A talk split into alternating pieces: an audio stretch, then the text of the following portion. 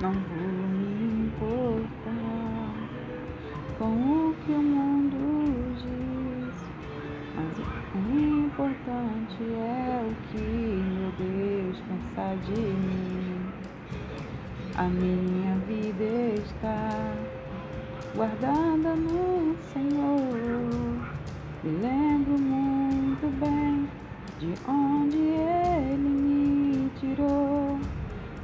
Projeto falido que Ele investiu na construção da minha história. Ele assumiu a galeria dos vencedores. Reservou para mim um lugar. Vitórias e conquistas me fez alcançar.